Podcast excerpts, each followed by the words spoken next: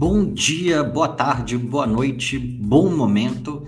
Nós somos os afundadores de startup, pessoas normais falando sobre os tropeços do empreendedorismo. Esse podcast não vai te deixar rico. Será que talvez trabalhar em startup te deixe rico? Mas talvez faça você sofrer menos em sua jornada. Eu sou o Lúcio, eu tô aqui hoje com o Hugo, com a Iana e com o Rafa. E aí, pessoal, tudo bem? Como vocês estão? Tudo ótimo. Melhor agora sabendo que dá para ficar rico trabalhando em startup. Pois é, gente. Dá para ficar rico trabalhando em startup. A gente que não sabe ganhar dinheiro com startup, mas aparentemente dá para ganhar dinheiro com startup. E, pessoal, a gente tava, a gente tá sempre conversando sobre pauta lá no, lá no grupo, a gente tá sempre tendo algumas discussões, a gente vai pegando alguns trechos que o pessoal vai falando no, no LinkedIn e a gente vai debatendo isso entre a gente. E o tema que a gente pegou essa semana, que acho que vai ser bem interessante, é qual o papel do RH dentro da empresa. Então, assim, RH, para, pensa, põe a mão na consciência, assim, o que, que você está fazendo, qual que é a sua função dentro de uma, de uma organização. E eu acho que a melhor pessoa para começar a puxar essa discussão, até pela experiência, pelo trabalho que está desenvolvendo nessa área, é você, Uki. E aí, qual que é o papel do RH dentro da empresa? Show! É, bom, antes de mais nada, só um disclaimer, né? Para quem nos ouve, aqui esse podcast nós falamos uh, da nossa visão sobre a, a vivência, a experiência que a gente tem aí no mundo de startups, né? A gente não tem a pretensão de ser a verdade ou mudar paradigmas. A gente só quer questionar e provocar coisas, né? E, bom, eu falo desse lugar também, né? Sou psicólogo, sou psicanalista, atendo em clínica, mas há alguns anos trabalho também na, na área de gestão de pessoas. Um, existem várias existem várias visões assim a respeito do, do que é o papel e que foi mudando ao longo da história, ao longo da cultura, né?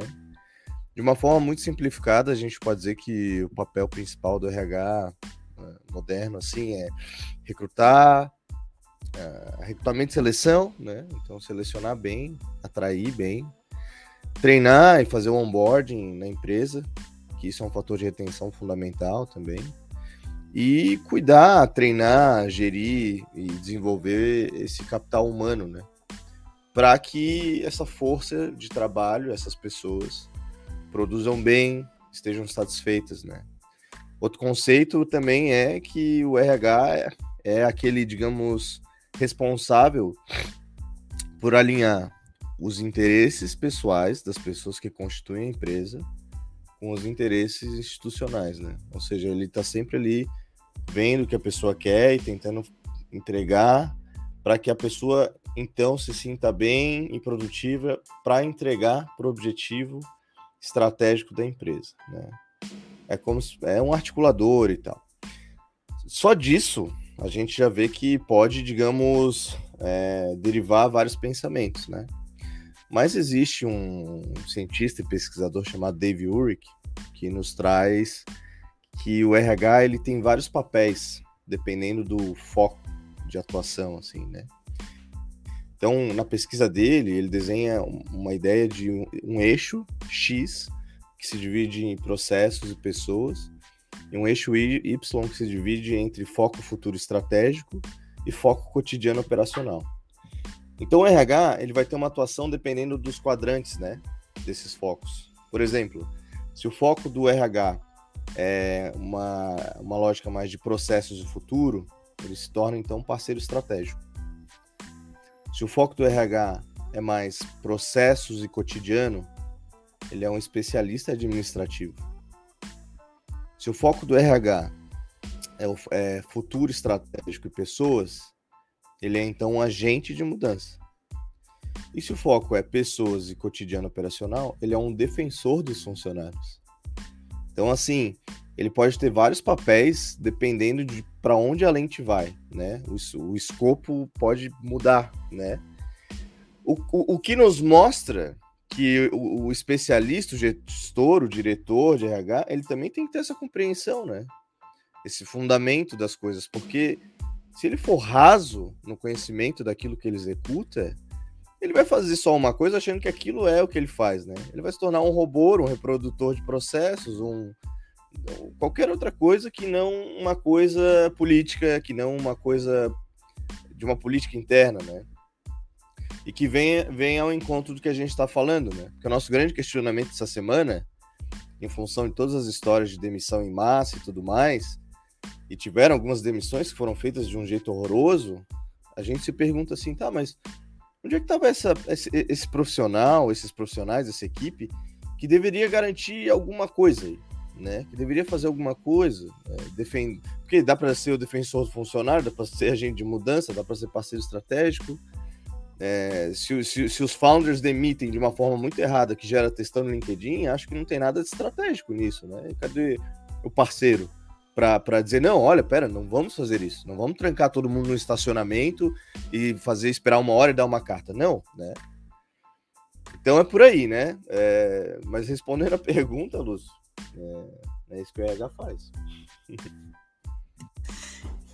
e até por seguir na conversa, gente, Iana, Rafa, experiências de vocês com, com RH, visão de vocês como, como pessoas de outras áreas, né, em relação ao RH questão de expectativa. Até, acho que é até legal o, o, Rafa nessa, porque no final das contas, como expatriado, você tem uma relação bem diferente. Você tem que ter uma relação bem diferente com o RH. Né? O RH tem que dar um apoio que, em geral, quando você está no seu país de origem, isso não vai. Isso não vai ser necessário. Assim, você não vai imaginar que o RH da, da startup X aqui no Brasil, te contratando em São Paulo, você morando em São Paulo, vai se preocupar com a sua qualidade de vida no país. Como que é isso de, de lidar com RH estando expatriado? Cara, é bem interessante. Assim, na, na área que eu trabalho com dados, tá uma situação de profissional bem complicada em vários lugares do mundo, né? Mas aqui especialmente ficou bastante tempo as fronteiras fechadas e tal. Então eles têm uma relação bem de segurar os profissionais que têm. Então, os expatriados ou não, é, na, na área que eu tô, eu sou bem enviesado para falar, porque a gente chega a ser um pouco mimado, assim, pela, pela empresa, tentando, tentando desempenhar um papel de facilitador. Então, tipo, eles sabem que esses profissionais é, tão importantes, geram dinheiro no momento para o negócio, aí eles atuam mesmo, tipo, como eu vou facilitar para que o ambiente de trabalho, o, o setup de trabalho seja escolher se vai trabalhar híbrido ou de casa, como vai fazer. Então eles fazem muito esse meio de campo de, é, de facilitar, de permitir que a galera meio que produza, né? Porque aí é interesse nessa produção. É, e daí tem umas questões de visto para expatriados é, especificamente, que eles também estão sempre, tipo, perguntando como eles, qual é o nosso plano de longo prazo no país, como eles podem ajudar, o que que é, sempre na, nessa questão de, de facilitar, né? Mas aí, de novo, é o recorte de um mercado específico. Eu acho que na maioria das empresas, e eu já trabalhei em outros lugares, tipo, eu já trabalhei fora de startup, é, terceirizado em outras situações de trabalho, em que a gente tem que lembrar que o RH, no fim do dia, está tentando conciliar duas classes com objetivos diferentes que é o patrão e o funcionário. Então, e aí o funcionário, tipo, não importa se você é gerente médio ou se você é terceirizado. Você, quanto mais você produzir, menos descansar, mais o seu patrão fica feliz. Então, tipo, é o que o que o, o que é ruim para você é bom para o patrão e vice-versa, e o RH tem que tem que estar tá no meio dessa comunicação, fazendo meio de campo. Então, seja na questão da demissão em massa, que teve a decisão de é, demitir, às vezes até o jeito que vai demitir, o RH está lá tentando ajudar na forma de comunicar. Mas a mensagem é sempre a mensagem de qual lado vai ceder nessa briga e eles estão, né, eles respondem ao CNPJ, então é fácil pensar em, em quem que tá a lealdade deles, né? Fica mais na forma de transmitir a mensagem, mas no fim do dia esse esse que eu, acho que esse é o papel do RH na, nas empresas. Muito massa. Rafa, uma coisa que eu queria é, puxar aí que você falou, essa parte do RH tem que ficar mediando essa relação, esses dois polos, porque eu lembro até hoje da minha primeira experiência, assim, quando eu me toquei de que o RH não era só aquele lugar ali de salvação, que eu podia correr sempre, que ia me defender, né? Tipo, muito louco isso, que foi quando é, em, em uma, uma passagem para uma empresa, o, o gerente de RH, enfim, diretor de RH, falou para mim: você tem que aprender a jogar o jogo, sabe? E eu vou te ensinar aqui a jogar o jogo nesse tabuleiro. É tipo um Game of Thrones mesmo, aqui dentro. E se você não souber é, lidar muito bem com as peças desse tabuleiro, você vai se lascar. Entendeu? E eu lembro que eu ouvi isso e falei assim: como assim? Eu esperava uma postura super angelical super assim, sabe? Tipo, fofinha de uma pessoa que falasse: Não, vem aqui, eu vou te ajudar, vou te ensinar como é que vai ser. e eu falei, falei: Caraca, bicho. E uma coisa que eu queria trazer aqui também é, é, a figura do RH ela muda a partir da posição na qual você está, obviamente. Então, é, como funcionária de, de empresas, eu tinha antigamente essa visão de que o, RH era ali um, um sei lá, um, um salva-vidas para mim, era alguma coisa na qual eu poderia me apoiar, eu poderia contar sempre, sempre estaria me ajudando, quase que o sindicato ali, ó, que iludida, ingênua, né? eu, tinha, eu tinha essa ideia bem no começo da minha carreira, depois ela vai mudando, eu vou entendendo como, como o Rafa trouxe essa mediação aí no meio. Mas uma, um ponto que eu queria trazer aqui, queria ouvir de vocês também, do Lúcio que, que empreendeu, a gente até chegou a trabalhar juntos, é, o que, que você, como empreendedor, espera do RH? Por quê? Eu estava revisando aqui esse modelo dos múltiplo, múltiplos papéis que o, o Gui trouxe, e eu estava vendo ali, né? Parceiro estratégico, agente de mudança, especialista administrativo e defensor dos funcionários. E assim, cara, eu queria, quando eu era funcionária, que o RH fosse o quê? O defensor dos funcionários, entendeu? Que ele defendesse a minha pauta única exclusivamente. Quando a gente empreende, ou a gente está à frente, mesmo não empreendendo, quando a gente está em cargos de liderança, a gente já tem outra visão e a gente precisa de outra outra parte ali do RH, né? Tipo, a gente precisa que ele, que ele passe informações que, assim, quando você é funcionário, você fala, Deus é mais, não quero que você conte isso para ninguém, entendeu? Que você fale isso para ninguém. Por favor, me ajude e não leva isso pro meu chefe, não leve isso pra minha liderança. E a gente, quando tá na outra posição, a gente tá assim, e aí?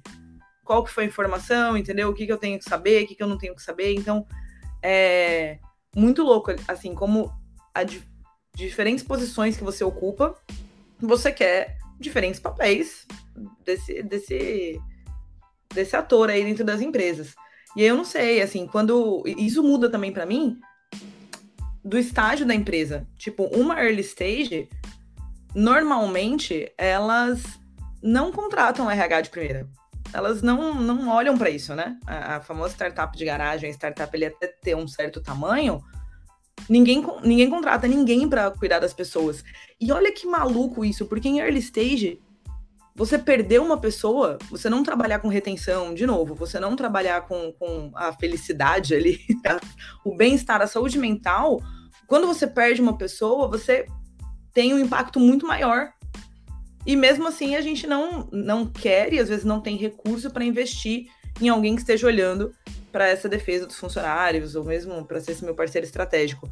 Então, a early stage ela fica muito tempo, aí o Lúcio pode até me complementar, porque eu não sei qual que é o, o melhor prática aí, Lúcio, de tipo assim, a partir de tantos funcionários, é bom você ter, entendeu? É, eu sou da linha, da escola, de que para mim RH deveria ser algo de zero. Apesar de eu saber, tá bom, para todo mundo que tá ouvindo a gente, que isso é muito irreal quando a gente tá falando de é, empreendimentos muito novos.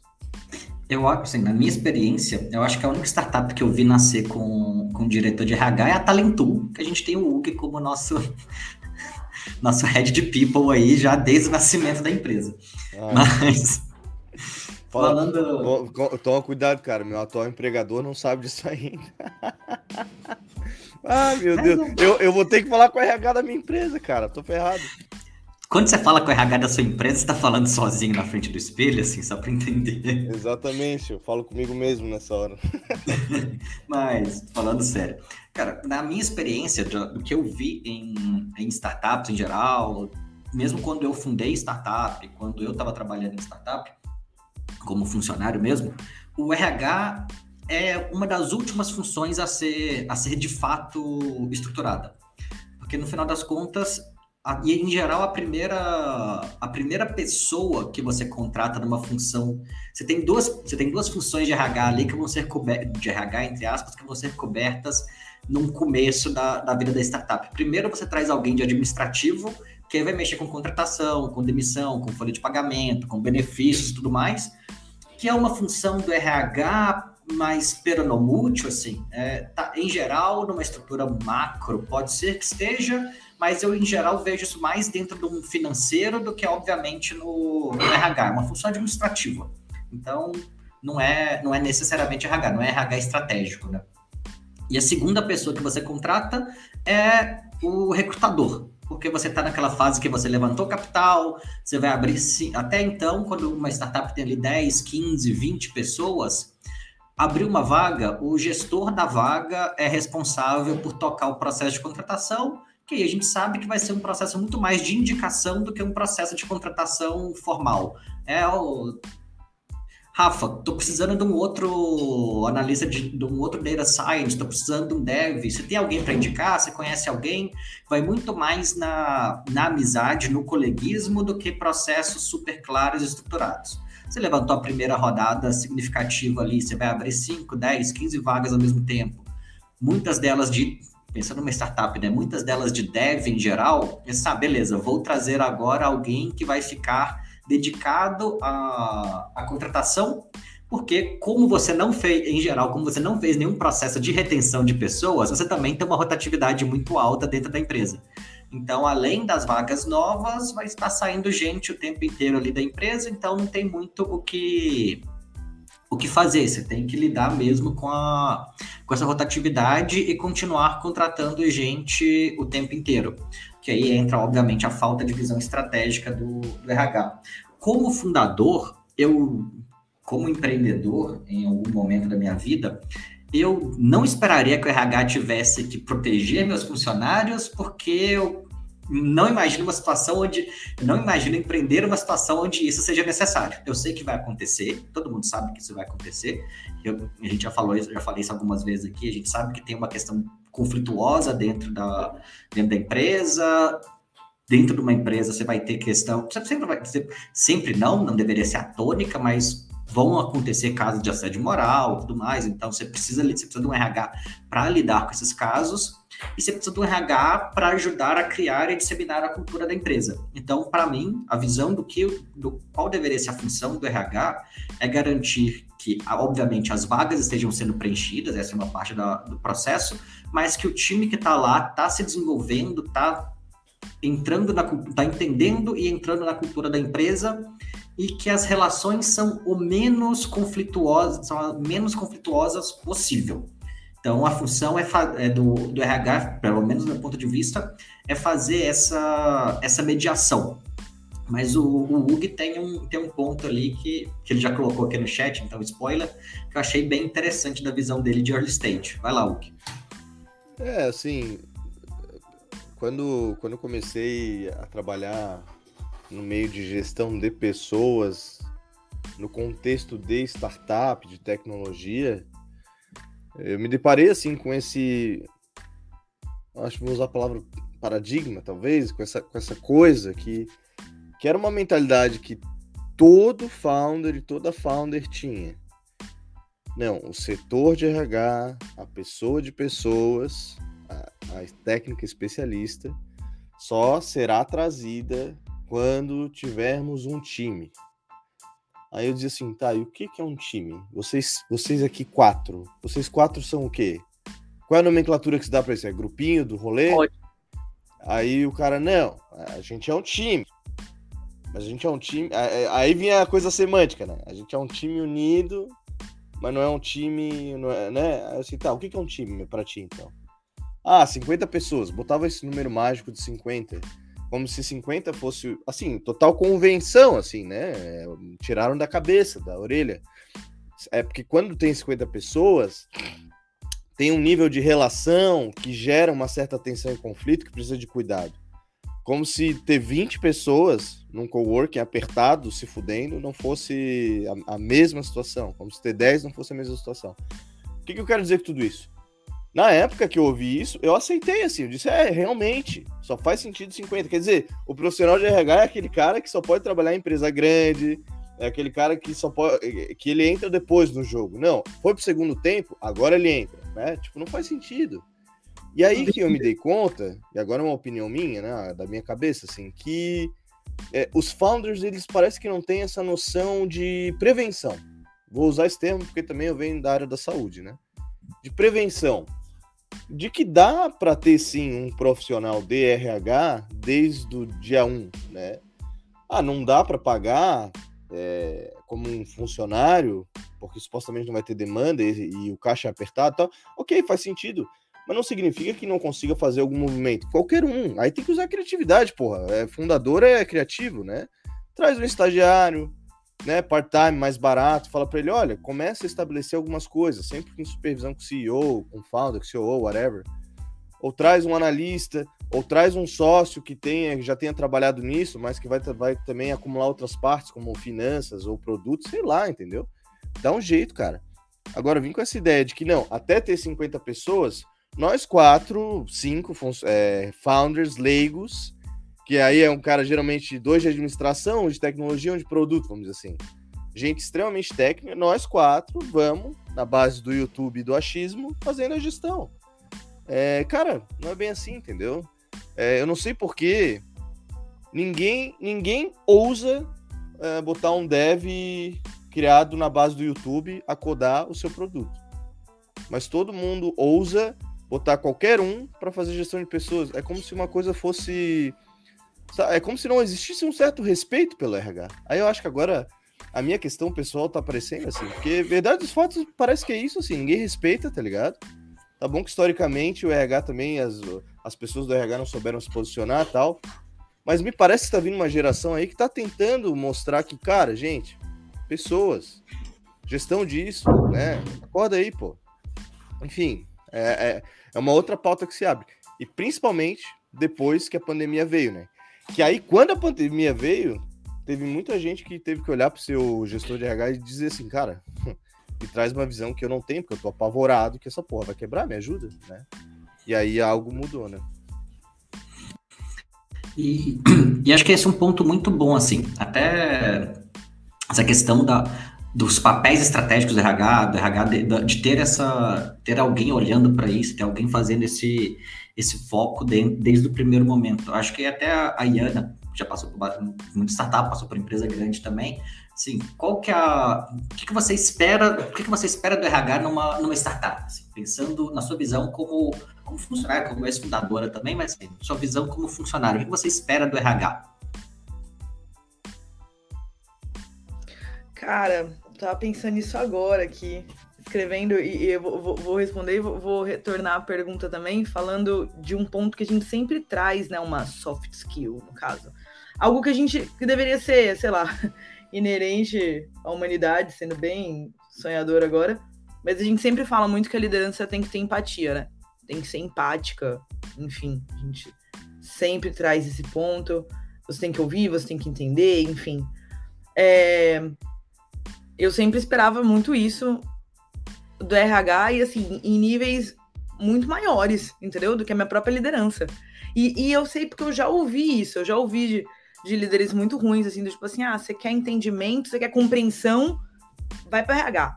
Entendeu? Olha que loucura isso, bicho. Você quer compreensão, você quer. Até lembrei dessa, dessa frase agora. Você quer entendimento, você quer que a gente que a gente tenha essa parte aí de empatia, né? A pessoa tava querendo me dizer isso vai conversar com a pessoa do RH. Do, tipo assim, RH acaba, acabava sendo a salinha do divã ali, né? E o vai é, mais que isso, aí. né, Ana? Tá, tá meio dizendo assim, tu, tu quer ser fraco, vai lá no setor, né? isso, né? Cara. Onde tem gente fraca e mole, tipo, ridículo. Exato. Às vezes e, o RH é, é o mais forte para aguentar essas paradas. Exatamente. E é muito tenso você saber que, assim, às vezes o RH ele acaba sendo aquele agente para quem a sua liderança vai terceirizar a empatia, entendeu? Que ela não tem, ela não consegue exercer, ela não consegue conversar com você, ela faz o quê? Quando ela não consegue. Já, não sei se vocês já passaram por isso, mas eu não consigo ter um one-on-one com a minha liderança porque ela não sabe conduzir, ou então a situação tá tensa, quem que aparece no one-on-one? que se torna um two-one, entendeu? Várias vezes é o RH, cara. Várias vezes é a pessoa que não sabe nem o que tá acontecendo. Isso aconteceu comigo algumas vezes, entendeu? Tipo, brotava uma pessoa da RH ali no call e você ficava assim, oi, tudo bom? Ou seja, a pessoa teve que pegar um contexto fudido, rapidão, para conseguir tentar ajudar ali, salvar aquela relação, entendeu? Falar, tipo, deixa eu explicar aqui para te ajudar. É muito louco isso. Acho que, inclusive, a gente tem na cabeça essa ideia de que as pessoas do RH elas são formadas em algumas áreas, assim, né? Psicologia, não sei, entendeu? Alguma forma de, de, de terapia, que ela tenha esses interesses. E nem sempre isso é verdade, entendeu? Já, já trabalhei com pessoas de RH que são formadas, sei lá, em biologia marinha. Sabe? Então, e, e aí?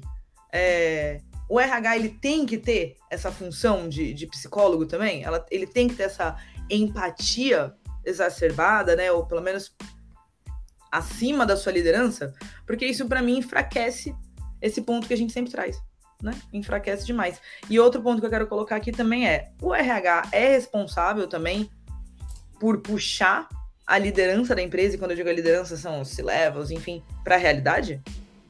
Ele também é, é, é, responsável por isso, por fazer essa comunicação e falar assim, ó, o CEO, vem cá, entendeu? Se você não sabe o que está acontecendo no seu time, deixa eu abrir os olhos para você de uma forma mais empática, entendeu? E não uma forma de resultado e de dados e de números. Então fica esses meus, meus dois questionamentos, porque hoje eu tô questionadora, gente. Hoje eu tô aqui fazendo Deixa perguntas. Eu... Mas é que tá. É, só até colocar essa, essa provocação. Se a gente colocou o nome do episódio ali até um pouco na, na brincadeira, né? RH, para e pensa, põe a mão na consciência e tudo mais. O RH tem essa função de, de ser essa consciência coletiva da, da empresa, de ser esse ponto de de reflexão que, no final das contas, aterriza a gestão, fala assim: olha, vocês estão viajando, vocês estão imaginando um mundo cor-de-rosa, onde está todo mundo super motivado e feliz e satisfeito, mas na realidade 80% do teu time está desmotivado, está puto, está tá com isso. A função do RH é fazer esse tipo de, de conexão? Então, legal, dois pontos tem essa pergunta, né? O RH faz essa conexão e a formação do gestor de RH, né? Eu vou tentar amarrar as duas e não me esquecer aqui. Mas, primeiro, eu acho que esse ponto de ah, é, qual deve ser a formação do RH, né? Tem. rola muito aí no. Vamos começar de novo. No episódio de ontem, o Lucio falamos sobre ah, o que é ser um gestor e tal. E... Gente, rapidão, esse episódio provavelmente vai sair antes do episódio de ontem, então vai ter esse num episódio essa diferença que, temporal. Num episódio que rolou em algum momento aí, é, a gente fala sobre o que é ser gestor, né? E aí eu trouxe essa, essa questão assim, tá, Lúcio, ser gestor é uma, é uma profissão, é um, é um adjetivo, é, é o quê, né? É uma missão. E recursos humanos é, mais ou menos isso, é uma área, né? Muito embora hoje exista uma área, é uma faculdade gestor de recursos humanos, até então as pessoas que iam compondo é, e que ainda compõem a área de RH são pessoas oriundas de, de graduações como administração, como psicologia. Já vi contador e já vi inclusive engenheiros, né? Só que aí, tá, isso aí é o que é o que tá rolando, é o que acontece historicamente. O que a gente acaba vendo na prática ali, no dia a dia, é que surge essa necessidade de que a pessoa que ocupa a gestão de RH saiba escutar, né? Aí entra num outro ponto, que existe sim um gestor de RH formado em administração, jornalismo, biologia ou física, que consegue fazer os processos, executar os processos, e que consegue escutar porque, sei lá, fez terapia, porque é um pouco mais sábio, porque é um pouco mais calmo, porque é um pouco mais maduro. Isso é uma coisa. Outra coisa é aquele profissional que executa os processos e pensa esses processos a partir de uma epistemologia, de um conhecimento que ele se dedicou e que consegue escutar de uma forma técnica, né? Que é o psicólogo. E não existe nenhuma profissão, nenhuma, que tem essa formação. Não tem. Não vem pra cima de mim. Nem médico. O psicólogo fica cinco fucking anos aprendendo a escutar. E aprender a escutar significa, antes de tudo, se tirar da cena. Se escutar presente na cena, se escutar opinando, isso aí é coisa de, de, de mentor, de coaching, de qualquer outra coisa. Então, assim, tem uma coisa mais complexa em jogo. Então, beleza. A gente tem que entender de que lugar atua o nosso RH. Se ele é psicólogo, ele não tem a escuta como uma soft skill. Ele tem a escuta como uma habilidade técnica, uma profissão, uma, uma parada que ele sabe fazer. Se eu tenho um RH que vem da ADM, da contabilidade ou whatever, ele tem isso como uma soft skill. Mas não é um negócio que ele é, aprendeu na faculdade, por exemplo. Agora, é papel do RH puxar a liderança para a realidade? Sim, né? Só que os discursos vão se moldando. Por exemplo, existe uma corrente muito forte, forte hoje em dia que fala de People Analytics. O que é People Analytics? É quando o RH consegue é, trazer dados sobre a realidade de uma forma meio que impessoal. E aí ele fala assim: olha, não sou eu que estou dizendo, são os dados. Que aí o gestor respeita, né? Porque gestor ele é meio assim, né? A opinião do humano não me interessa tanto, os dados me interessam mais, né? E aí o RH criou essa estratégia, né? Cara, já que o gestor muitas vezes não ouve a pessoa do RH, ele vai ouvir os dados. E aí vem a corrente do People Analytics, né? Na minha visão, claro, eu, Ug, é... então é um jeito de trazer para a realidade. Existe outro jeito de trazer para a realidade, que é o jeito que eu chamo assim da envergadura moral, né? Que é o cara ou a mulher ali que ocupa essa posição e chega e fala: Ó, oh, queridos gestores, queridos CEOs, whatever, é, não tá dando assim.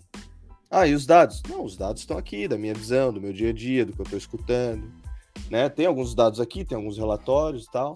Vamos dialogar sobre isso, né? Então, é papel também, mas depende, assim, se, o, se, a pessoa em questão, o gestor em questão, consegue sustentar esse lugar, né? Consegue botar a cara a tapa. Porque muitas vezes o gestor de RH vai ali dar uma opinião no meio dos sabichões e ele é esculachado né? Não, não, não é bem isso, não, tá viajando, não, tá romantizando, não, o que que tá falando? Né? Que é um pouco do Dunning-Kruger bias, né? O efeito Dunning-Kruger, né? O, o, quando a gente não conhece a complexidade de um assunto, a gente subestima, né? Então a coisa que mais acontece é gestor de RH que, que vive isso, chega no meio de founder, co-founder, a founder, para falar as coisas que ele vê e ele ser subestimado pelos outros que não leram nem três livros sobre o tema, né? Então, assim, de novo, uma seara complexa pra cacete de andar. Mas essas são as dores que o RH vive, né? E eu tô vendo que eu virei meio que o, o chorão do RH aqui. Foi mal, galera, mas é, vamos debater, né?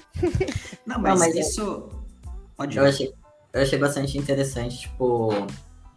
É, quando eu, eu falei o que eu esperava, eu, eu falei que num mercado específico o RH tá agindo de um jeito específico, né? E eu acho que essa questão de como eles atuam, é a preocupação que tem, que os gestores e a companhia como um todo têm de mudar a cultura, de ouvir o RH, de acatar sugestões, é, dependem também do mercado e, e do tanto que o RH vira uma vantagem competitiva para você ter talentos. E isso em alguns setores da, de startups, de tecnologia, a gente vê. Então, às vezes, People Analytics é, é assim, porque gestor é, é bicho é, racional, né, que desclassifica emoções e só ouve número, eu acho que tem seu poder, mas eu também acho que passou a ser uma necessidade. E aí, e aí a gente tem, tipo, no Brasil, por exemplo, o desgoverno que a gente vive, taxa de desempregado crescendo, a tendência aí pelo caminho fácil da obediência é grande, porque não gostou, irmão, tem outro querendo seu, o seu trampo, tá ligado? Aí, agora em mercados em, em, que isso não acontece, que a empresa tem que ir atrás da galera, aí vira vantagem competitiva de mudar o clima. Não ser um clima de medo, mas ser um. um é, trabalhar em prevenção. Então, ter uma pessoa de pessoas que vai melhorar o clima cultural como um todo para não ter conflito e a RH não precisa gastar tempo resolvendo conflito, resolvendo BO, porque a comunicação vai estar tá fluindo, e aí vira a burocracia, a, a contratação e a, e a retenção, a, a prevenção, certo? Não a ficar apagando fogueira toda hora. Então eu acho que tem, tem muito disso, tipo, se a empresa vai pelo um caminho de obediência, porque o mercado tá assim mesmo e o funcionário que se foda, o RH às vezes não tem muito com como mexer na cultura, tem que ficar só apagando incêndio. Agora, quando o mercado exige que seja um diferencial competitivo, aí, ah, vamos ouvir então como colocar uma cultura da hora aqui na empresa, vamos ouvir os especialistas. Então, acho que o poder depende muito. É, e essa onda de, de People Analytics quem é o principal, a empresa que é a principal promulgadora disso é o Google, né? A área de, pelo menos até onde eu saiba, a área de, de RH no Google não chama RH, não chama nada assim.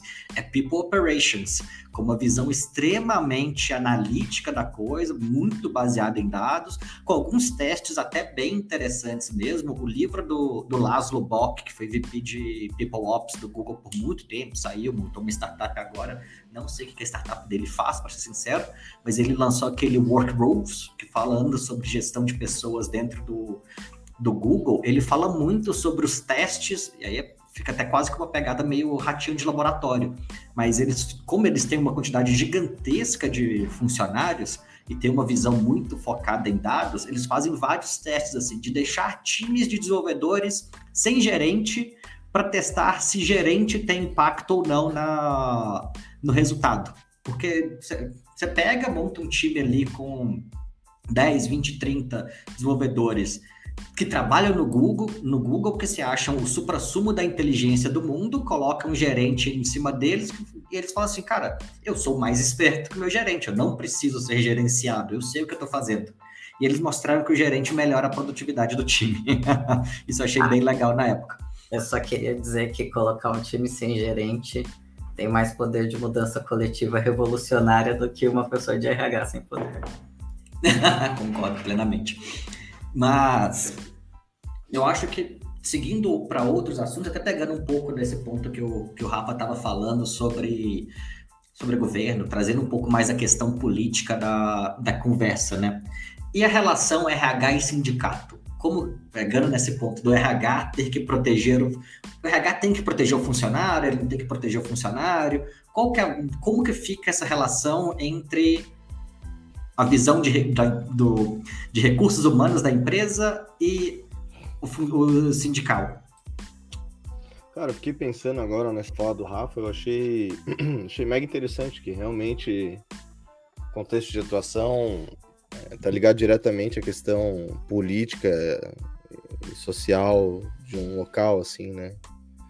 É, de fato, hoje um RH mais afiado e mais mais técnico, mais ligado, mais empático faz sentido porque por um outro contexto, né? Eu me lembro que uma vez uma vez estava num debate com alguém assim sobre é, sobre diversidade era o tema, tá?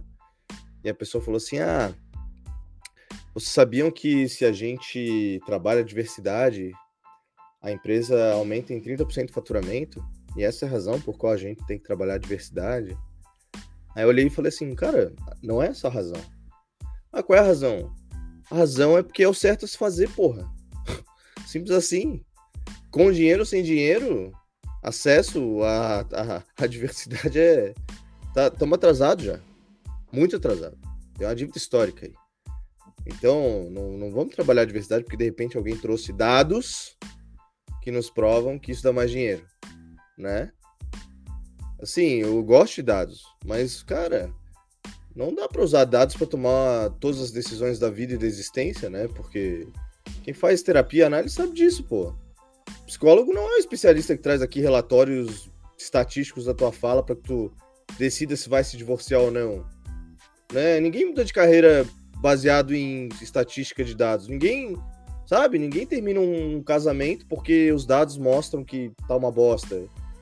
Pessoas não voltam a, a relacionamentos que foram traídas porque os dados de, sabe? É porque, porque muitas vezes não tem dados, não tem, às vezes é o ser humano irracional mesmo. Foda-se, né? Então, assim, essa é uma compreensão que gestor nenhum vai ter, pô. Sabe? Essa é uma compreensão que o mercado, mercado financeiro, business, não vai ter. Pessoas são peças. Não é à toa que o, a porra do nome é recursos humanos. Né? Só que assim. Aí meu ponto agora, isso aí foi um comentário. Meu outro ponto é, ouvindo a fala do Rafa, que ele fala assim: ah, às vezes as pessoas juntas funciona mais ter um gestor. Eu acho que isso faz sentido se o gestor colocado a gerir essas pessoas foram alienados, foram imbecil. Aí faz sentido o que tu falou, tá ligado?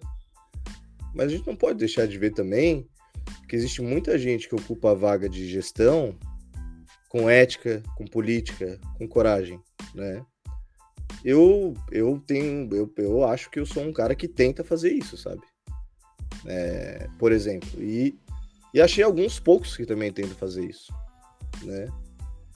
Então, assim, eu já fui, já fui um grande detrator, assim, do próprio RH. Eu xinguei muito, assim, porque eu atuava lá e via os podres, né? Mas hoje eu tenho uma compreensão diferente, não só do RH e dos campos, eu acho que hoje, hoje a gente tem que olhar para pessoas de política, né? E o RH sofreu muito isso, assim. Por não poder ter um posicionamento político, por ser uma área descartável, ele não pôde se posicionar tanto, as pessoas, enfim, né? Diferente, por exemplo, da galera de tecnologia. A galera de tecnologia hoje não tem, não tem, não tem debate, não tem negociação.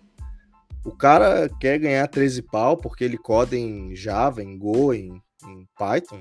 A empresa vai pagar. O cara quer fazer, vai ter. Né? Então é, tem, tem mais isso aqui, né? Que eu quis trazer e nem, nem cheguei num ponto objetivo. Mais coisas pra gente pensar.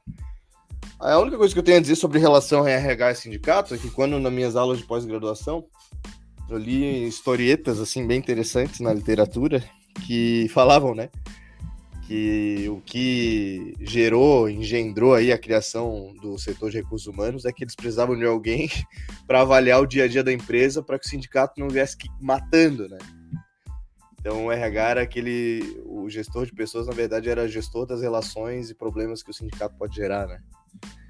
E, ou seja, na, nas raízes históricas a gente começa a entender cada vez mais as implicações e os efeitos no RH de hoje, né? Então, meio que uma crise de identidade, né? O RH não sabe seu lugar porque não conhece sua história, parece. E, e aí, Ana, Rafa, o que, que vocês acham dessa, dessa questão do, do papel do sindicato, do papel do RH, como que isso pode funcionar, como que isso funciona na visão de vocês? Cara, eu acho que uma coisa que eu aprendi muito foi é, não espere que o RH e isso é até uma, uma coisa boa pro RH em si, eu acho. E não esperar que ele vai ser aquela, aquela, aquele agente que vai pular na sua frente para tomar o tiro por você, entendeu? Tipo, é muito louco isso, porque às vezes eu, eu tinha essa, essa, essa ideia meio mitológica, né? Ou meio fantasiosa, não sei, de que eu podia sempre, como eu disse no começo, correr para a barra da saia do RH e falar. E aí ele ia ser o intermédio ali para falar com o C-Level, entendeu? Ou falar com a minha liderança, ou falar, tipo, cara, não, não tô conseguindo uma via para conversar, entendeu? E olha, eu sempre tentei trabalhar muito feedback, a conversa, mas sempre que eu tinha um, uma situação que eu falava, cara, essa pessoa não tá entendendo, entendeu? Ela. É, essas atitudes dela estão sendo extremamente prejudiciais para o time, para a organização, para quem que olhava? Para RH. Eu falava, cara, vou ali naquela salinha, entendeu? Vou tentar conversar, enfim. É, mas também eu aprendi ao longo dos, dos anos aí que é isso. O RH é gente como a gente, entendeu? Falando aí, por mais que tenha que ter toda essa empatia, todo essa, esse poder aí de escuta, enfim. Para mim, foi, foi o que eu aprendi ao longo desses anos aí, que é, são pessoas que estão ali, gente, recebendo salário também, estão recebendo pagamento, às vezes nem estão, né? Tipo, estão com, com passando pelos mesmos perrengues que toda startup aí passa em alguns momentos, e que eu não poderia esperar que eles fossem assim, acima do bem e do mal, entendeu? E que fossem seres extremamente elevados e que não, agora vai tudo ficar uma maravilha porque você falou com o RH, você conversou e eles vão resolver todos os seus problemas. Isso me ajudou bastante. Me ajudou, inclusive, a criar empatia e a alinhar minhas expectativas em relação ao que eu, com quem eu poderia contar. Então, é, nessa relação aí. Não sei nem o sindicato, tá, Lúcio? Porque eu nunca me reportei ali ao sindicato, nunca precisei, mas imagino que assim, a, a representatividade de classe ali do sindicato seja maior, tá? É consideravelmente maior do que eu consigo com o RH, principalmente por, por todos esses motivos que eu trouxe. São humanização aí, gente como a gente. É isso. Você, Rafa, qual é a tua perspectiva nisso? Mudou alguma coisa da tua relação depois que você saiu do Brasil? Cara, é, mudou bastante. Eu acho que aqui em países acho que, fora da América Latina tem a questão da distância, né? Que a galera fala. Não é tão caloroso as relações interpessoais como na América Latina e tal. É, mas, por um lado, eu, eu sou super a favor disso.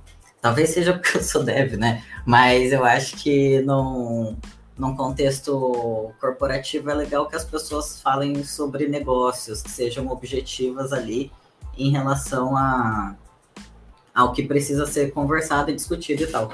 Não que as pessoas, tipo, não tô defendendo aqui ruptura nem nada, tipo, todo mundo tem dias bons e ruins, as pessoas, tipo, têm liberdade de falar, olha, ontem não rendi, não fiz aquilo que eu comentei na reunião, então vamos seguir, e, tipo, todo mundo é humano, tá ligado? É, só que meio que isso, objetividade para chegar é, no objetivo, no, aonde você quer e tal. E aí, então, eu sempre fui muito cabreiro com RH, com sindicato, com reportar para alguém, para tá ligado? Eu sempre fui muito business, fiz o meu, é, não tinha ponto, eu tinha um Excel com meu horário de entrada e saída, tá ligado? Se alguém viesse chorar a hora. Então eu sempre fui muito cabreiro defendendo o meu ali, sabe? Então eu tô até, até meio sem jeito de falar como, como lidar, como, como ficar, tipo, relacionar com RH nesse contexto e tal. Porque para mim sempre foi mais pro lado da burocracia, o lado da politicagem. Eu só tentava me proteger mesmo. É, e assim, na perspectiva de carreira, eu acho que funcionou bem e que aqui é, é meio que default. Então aqui não tem a parte da politicagem, aqui na Austrália, pelo menos. Então sobra aí o RH, pode ser também no, na área que eu tô, fintech, mas aí o RH fica só burocracia e tal. É, então, então é isso, eu nem, nem me envolvi tanto com o sindicato daqui. Eu, eu, em termos de política, assim, aí também eu já, já sou mais radical revolucionário, entendeu? Para é o povo, o povo e sem ninguém intermediando. Mas aí eu sou o radical. Não deixe de ouvir esse podcast por causa da, da minha opinião, entendeu? Eu sou o, o, radical. Tem, tem, tem outras, outras opiniões aqui no grupo. Obrigado. Não, a, gente, a gente aqui é super inclusivo. A gente abarca todo mundo de extrema esquerda até centro-esquerda, reformista safado. É o, é o espectro que a gente que a gente trabalha ali. Então tá, tá tudo bem, tá tudo tranquilo. É. Tá em casa. É. Mas aí pegando um pouco disso do, do RH e tudo mais, dessa nossa imparcialidade política, né? O RH, ele tem que ser imparcial? O RH, ele tem, ele tem, ele tem lado, ele tem que ter lado? Qual lado que o RH tem que assumir nessa, nessas conversas, nesse dia a dia? Porra, essa pergunta é dificílima, né? Mas eu estava aqui refletindo enquanto o Rafa respondia ali. E, Rafa, tuas provocações me abalaram aqui, no sentido de que você sair daqui repensando muita coisa. Achei foda, assim, teus pontos de vista e. E não. Enfim, não, não deixe de opinar com a sua revolução. Eu, eu tento ser mais isentão porque eu também sou meio assustado, né? Tenho medo do cancelamento. Mas, assim, é... uma coisa que eu fiquei pensando, já, eu não, não perdi a tua pergunta, Lúcio, mas a minha trajetória como pessoa que trabalha nesse setor, eu nunca tive um líder acima de mim, assim, porque eu tive que desenvolver a gestão de pessoas em contextos de empreendedorismo. Entrei numa empresa que estava começando desde o início, é, ajudei a formar desde a base, e eu tive que ser meu gestor, meu líder, meu whatever. O que eu tinha eram os livros, eram os cursos, eram os mentores, né? Então é engraçado, mas eu acho que de alguma forma eu consegui criar uma visão mais singular minha. E talvez, entende o que eu quero dizer? Eu não fui treinado e viciado em nenhum outro estilo, senão aquele que eu tive que criar.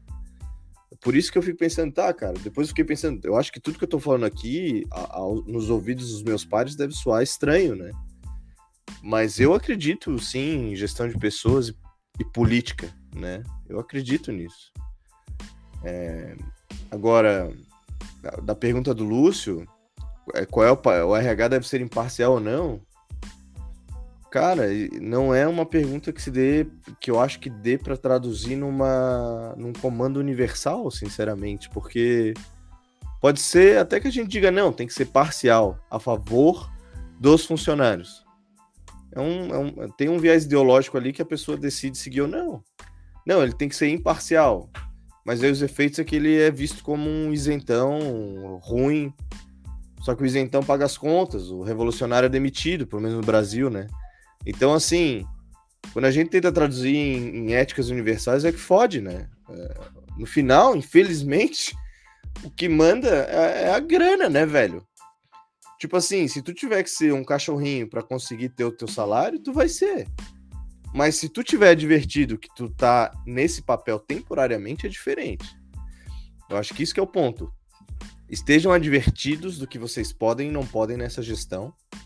E uma vez que vocês puderem mais, ou seja, ter uma, uma poupança, ter um outro jeito, ter uma graninha, ter um, uma outra linha de crédito. Então, assim, veja, eu como psicólogo, eu atuo em empresas, mas eu também tenho uma clínica que, é, se tudo der errado, eu posso voltar para lá e fazer um troco para sobreviver. Né? Esse é o meu contexto, né? Mas eu fico pensando outras pessoas, que, o que, que elas podem fazer, né? É aí que surge o empreendedorismo, supostamente, né? A, a raiz, a suposta raiz radical revolucionária do empreendedorismo nesse contexto é que o empreendedorismo foi a forma que as pessoas tiveram de criar os seus empregos, de se explorarem e, e, e usarem a sua grana para si, ao invés de ir para um outro, né? Então, assim, é... é, difícil. O que, que deve fazer o RH? Cara, eu, acho, eu diria assim, eu diria para o ser humano atrás do posto, eu diria sobreviver, alinhado com a ética que consegue sustentar, né? Não dá para ser leviano aqui e dizer para todo par de RH assim, não, chega lá e põe o pé na porta e que se foda que os caras. Beleza, o cara fica... o que não falta no Brasil, aí de Brasil, não sei na Austrália, né, Rafa? O que não falta no Brasil é gente desempregada querendo um empreguinho, né, Bruno? Então, assim, é difícil. É difícil a gente, é, é difícil a gente ser durão no que deve fazer num contexto desse, né? Muito difícil. É isso que eu acho. Não, com certeza. Tipo, a maioria dos funcionários do RH são executores, né? A decisão é. Às vezes, que nem você falou no começo do, do episódio, tem a liderança RH freestyle, né? Vê os vídeos de internet e aí estão tomando a decisão e até, tipo, o RH, o setor como um todo, vira só executor, né? Então, é, é muito. No fim do dia, todo mundo paga um boleto para pagar e tem que fazer o seu. É difícil navegar, é difícil. É. Esse, esse, aliás, foi um ponto que quando a gente estava debatendo pré-pauta, Rafa, tu trouxe, né? Tu falou assim, bicho, cara, no final do dia a gente pode falar dessas coisas todas, mas é, não tem como dizer que fulano foi fraco ou omisso quando fulano tem que pagar a conta, né? E que ninguém, e tá todo mundo, ninguém se importa, né, com isso. Então, é, eu acho que é isso que, que, que, a gente tem que estar tá sempre divertido, né? Essa é a dimensão política que atravessa todas as coisas. E aí, quando a Iana falou assim, ah, o RH é uma pessoa tal, eu pensei, é, uma pessoa que faz o que pode e que está sendo atravessado por, uma, por questões políticas invisíveis que às vezes ela nem sabe. E é difícil, né? Não só ela, todo mundo, todas as áreas, todas as áreas, né? Fudidaço, então, sei lá. Eu, uma vez, um amigo muito sal, sábio então, Salve Kelvin, ele me deu uma dica que era assim, saúde mental, mas eu, eu, eu acho que saúde da carreira, assim, no, no, no trabalho, nas relações também serve. É tipo máscara de oxigênio que cai no avião, tá ligado? Primeiro você bota a sua, depois você vai olhar para os outros. Então, não importa o seu setor, no RH, eu acho que a questão da ética bate mais, né? Mas não importa o seu setor, você tá vendo uma cultura errada e você quer mudar tudo aquilo, olha o seu, protege o seu, garante que você tem segurança e aí, porra, vai pro mundo, sabe? Aí eu acho que é, é só para cima. Cara, tem uma. Pegando essa questão do posicionamento político, entre aspas, do RH, né? Quem que ele defende e tudo mais, tem uma frase muito boa do. Do Juca Kifuri sobre quando começam protestos do futebol, se jogar, ou questão política, o jogador tem que se posicionar ou não que ele fala que é muito fácil fazer fazer política com o pescoço alheio. Então, você falar que o jogador de futebol, que o técnico, que alguém tem que se posicionar, mas você não está colocando o seu, o seu pescoço ali para ser cortado caso dê ruim. Você está falando assim, não, vai lá, Rafa, você que é, você que é dev, você que ganha bem dentro da empresa, você que está bem posicionado, vai lá e coloca teu pescoço. O que você é diretor de RH, vai lá e, e, se posiciona em relação a isso. Você tá, eu não quero me posicionar, eu não quero tomar, eu não quero tomar para mim a, as dores, mas eu quero que alguém alguma pessoa aleatória vá lá e se posicione por mim e tome as minhas dores dentro da, dentro da discussão. Até, até por isso que eu falo todos os posts mais polêmicos que eu tenho que, que fazer em relação ao podcast, eu, em geral, eu faço no meu perfil pessoal. Eu não vou fazer do perfil do, do podcast, porque assim, eu tô, sou eu que estou falando, não tô, eu não estou expondo o time inteiro, eu estou falando como Lúcio, como pessoa física. Teve inclusive algum episódio que eu falei algumas abobrinhas a mais. Eu falei assim: olha, essa, essa opinião é minha e não reflete necessariamente a opinião do restante do time. E fazer esse tipo de posicionamento é, é necessário, mas você tem que você tem que saber quando você pode colocar o seu, o seu pescoço e quando você pode exigir que outra pessoa se, se exponha a algum determinado risco, porque no final das contas, né, capitalismo, tá aí, o boleto chega, o aluguel, as compras do mês e tudo mais, e se a pessoa não tem segurança para se expor, se ela não tem segurança financeira, capacidade de, de tomar esse tipo de situação, não dá para exigir que a pessoa seja seja ética, entre aspas, em relação a isso, né? Não, exi não existe ética na fome, vamos combinar. Ela vai jogar o jogo e falar para você, joga o jogo porque o jogo é louco, tá ligado? É Game of Thrones e tamo aí, todo mundo jogando junto. É, é louco, velho. É o que eu tentei trazer ali atrás. Tem que, a gente tem que enxergar o RH como, cara, boletos chegam para todos nós, independente da área, tá ligado? Nessa hora a empatia tem que partir da gente também, bicho. Não tem como não. E, pessoal, caminhando para o final aqui, a gente está chegando em quase uma hora de, de episódios de episódio. Última, últimas considerações, últimos pontos, comentários sobre o episódio em geral, sobre essa relação com o RH. Vai lá, Ug. É, uma coisa que, que, que para mim fica desse episódio. Hoje, por alguma razão, eu entrei com a cabeça muito. Porque eu acho que tava falando de um tema que, que eu vivo mais, falo, né? Estudo mais. Entrei no episódio com muita cautela, assim, né? Porque essa semana também no LinkedIn, LinkedIn é um lugar onde a gente vai navegando para ver o que está rolando e as pessoas estão debatendo. Eu vejo muita, eu vejo gente com muita soberba, muita arrogância, declarando pensamentos assim que que podem até estar tá tecnicamente corretos, mas que são em última instância muito desumanizantes, né? Outro dia vi um cara do LinkedIn comentando sobre como demissões em massa são coisas do sistema e cada um que se vire e embaixo outras pessoas complementando que é realmente, cada um tem que ter sua resiliência para se, se fode, se vira. Quando são pessoas que entraram na empresa com uma promessa de estabilidade, segurança e gestão, né? Não, porque essa empresa aqui tem o gestor, o CEO, o caralho que são pica e estudaram em Harvard e sabem como fazer um negócio sobreviver. E aí dá aquilo, dá aquela merda, né? Então eu entrei com muita cautela porque eu pensei assim, pô, não quero ser tomado como um, um ignorante que fica arrotando suas verdades, né? Se eu fosse um bilionário do ramo de foguetes, talvez eu faria isso, mas eu não sou. Então, assim, uma coisa que eu tiro desse episódio é que o poder do debate ele é muito interessante, né? O debate, assim, quando a gente consegue debater com respeito, com, com, com um cuidado, um bom senso, é, é muito rico, né? Eu acho que esse episódio de hoje, para mim, ele teve um efeito diferente porque ele foi uma jornada de visões e, pensamentos que eles não deram uma verdade ou uma resposta, mas eles deram um pano para manga para pensar, assim, né? E acho que a grande missão do Afundadores, hoje eu vejo, pelo menos o que me fez aceitar participar disso, desde o episódio 1, é assim, cara, promover uma reflexão para além dos lugares comuns, né?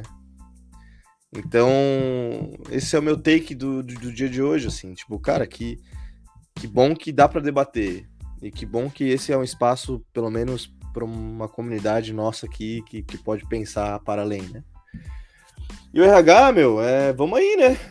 vamos tentar melhorar. RH, melhore. é isso. E aí, Ana? Seu take no episódio.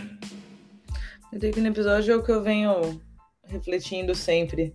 É, desde o início. Primeira coisa que eu queria deixar registrado. Você, a fundadora aí que está começando o seu early stage, lembre daquilo que a gente falou no início, que é ah, dá para fazer com pouco, ok? Dá para fazer desde o D0. A gente consegue, né, ser criativo e se reinventar para começar a ter pessoas olhando para pessoas dentro da empresa. Isso é muito importante desde o início. Então acho que a gente deveria sair daqui com essa reflexão, principalmente porque eu sou minha carreira foi mais pautada em early stage e sempre foi algo que fez muita falta. Então, queria deixar primeiro essa reflexão. E a segunda é aquela que eu já disse: não espere, não fique esperando que a RH vá pular na sua frente para tomar uma bala por você, até porque não, faz sentido, entendeu? A gente tem que ter esse olhar mais empático, esse olhar que a gente trouxe agora no final, de que a RH também paga boletos, a RH também tem interesses próprios, e é isso aí, cara. É... A empatia tem que partir de todo mundo, não só do RH em si, né? Mas acho que minha contribuição para esse episódio fica, fica mais nessa seara, Lúcio. Rafa, teu ponto. Eu acho que eu concordo 100% que é, ter desde cedo, investir aí na, na RH como prevenção, em vez de ficar resolvendo conflito, vai, vai ser um ambiente melhor de trabalho para todo mundo. Então, acho que para os founders aí é, a principal mensagem de cuidar de pessoas desde cedo, né? Cuidar de cultura. É... E como a gente falou, ouvir os profissionais também, né? Não, não transformar o seu RH num, num executor. É... E, e essa, essa questão da empatia também, de. É isso, eu, eu sei que é muito difícil navegar na empresa com, com todas essas questões, mas garante o seu, garante que você não está dificultando dos outros, entende que no fim todo mundo está pagando seus boletos e organizem-se. Ou eu tenho um final aqui, Lúcio, que eu esqueci de trazer, que é o que a gente está falando aqui para você se preocupar em trazer pessoas para olhar e para cuidar de pessoas não exime você, tá? Porque é algo que a gente sempre repete, eu gosto muito de reforçar aqui, de ter que se preocupar com pessoas, ok? Então, assim, não fiquem terceirizando liderança, feedback, one-on-one, essas coisas para RH, como se fosse assim, vou trazer alguém aqui pronto, não preciso mais é, trabalhar essas skills, enfim, ou esses pontos em mim, ok? Só isso. É muito claro também a pessoa ouvir e falar, ah, pronto, então eu vou contratar aqui alguém de RH e meus problemas acabaram. Não vou ter mais que ouvir reclamação, não vou ter mais que ouvir problema, pelo amor de Deus. Não entendam isso da minha fala, da fala do Rafa, enfim, é isso. Eu acho é. que o jeito fácil de executar é, em vez da liderança decidir como vai ser a cultura e o RH executar, deixa o RH decidir como vai ser a cultura e o executivo executa, faz acontecer, né? Dá o exemplo, etc. É. É, é isso que eu ia falar também, do tipo assim, não precisa ser um e outro, né? Pode ser os dois, assim. O RH, é, o RH pode ser uma grande ferramenta se o executivo também tiver uma consciência de si mesmo, né? Porque se o executivo, não, não preciso pensar e olhar para mim. Tem um cara que faz isso. Não, bicho, tem que ser em conjunto. Por isso que todas as lideranças reportam ao líder maior, que é o diretor executivo, né? É por isso que ele é o maestro, supostamente. E um maestro não pode conduzir uma orquestra se ele não souber tocar os instrumentos ou entender a complexidade dos instrumentos, né? Então, se liga aí a founder, CEO, whatever, né? O... Acho que ficou muito claro que o papel do, do RH é facilitar processos de de gestão. Ele tem que garantir que o time está sendo contratado, que o time está sendo desenvolvido, que o feedback está acontecendo, mas ele não tem a função, por exemplo, de se expor. Cara, ninguém vai se imaginar que o analista de RH está ali para tomar as dores do funcionário e colocar o pescoço dele na linha por causa do funcionário. A função do RH não é, não é essa. Ele não pode ser um arrombado, ele não pode só defender a, a empresa, ele tem que entender, ele tem que mediar essa relação Você, você, jogou, você jogou a bomba, a gente manda bug. É isso aí. Mas ele não pode ser, cara, ninguém pode ser arrombado dentro da empresa, assim, vamos lá. A pessoa, a área que está olhando para os recursos humanos, e aí, por mais que a gente esteja entendendo o time aqui como um recurso, e é, dentro do capitalismo somos todos, somos todos recursos, a gente precisa lembrar disso o tempo inteiro. Mas a função é garantir que todo mundo esteja motivado, treinado, capacitado e tranquilo para desempenhar a, as suas funções. É igual o Hugo, acabou de mandar isso no nosso grupo do WhatsApp ali. Cara, não dá para ser good vibes de barriga vazia. Não dá para ser produtivo de barriga vazia. Não dá para trabalhar bem, para entregar bem, para produzir bem, se você está preocupado com a sua capacidade de pagar seu aluguel no final do mês, de pagar a conta de água, de luz, a escola do seu filho. Se o filho estiver pensando numa família de classe média, que as crianças vão para a escola particular. Isso não é isso não é produtivo do ponto de vista da empresa, assim. Não dá para ficar, não dá para apertar o funcionário para aumentar a margem de, de lucro. Não é assim que deveria que deveria funcionar. Então, o RH tem que, ter, tem que ter esse tipo de atenção também, tem que pensar nesse tipo de, de questão. Encerramos aqui o episódio, gente. Fechamos, conversa foi boa. Agora partimos para os disclaimers, para os anúncios, para a parte da empresa. A gente tem o nosso grupinho no, no Telegram, o link vai estar tá no, no episódio. Então, quem quiser, vai lá, vai pegar o, entra no link, estamos todos lá, vocês podem dar dica de, de pauta, reclamar, falar que minha voz é ruim, falar que eu sou chato, que eu sou chato pra cacete mesmo, falo pra caralho, então pode reclamar à vontade. Segue a gente no Twitter, segue a gente no, no Facebook, no Facebook não, no Instagram, segue a gente no, no LinkedIn também, pode ir lá, postar, postar, comentar, compartilhar o que a gente fala, reclamar, falar assim, não, cara, não concordo. Isso, essas últimas semanas a gente estava debatendo bastante coisa com, com o pessoal ali no LinkedIn de alguns assuntos que, que deram um certo debate e acabou gerando reflexões da bolha, que é o novo que é o novo quadro. Então, se tiver dicas, sugestões, a gente está sempre aberto para isso. Fechamos? Nós? Fechamos. Show demais. Obrigado a todos que nos escutaram até aqui. Vamos que vamos. Exatamente. Valeu, falou. Valeu. Até.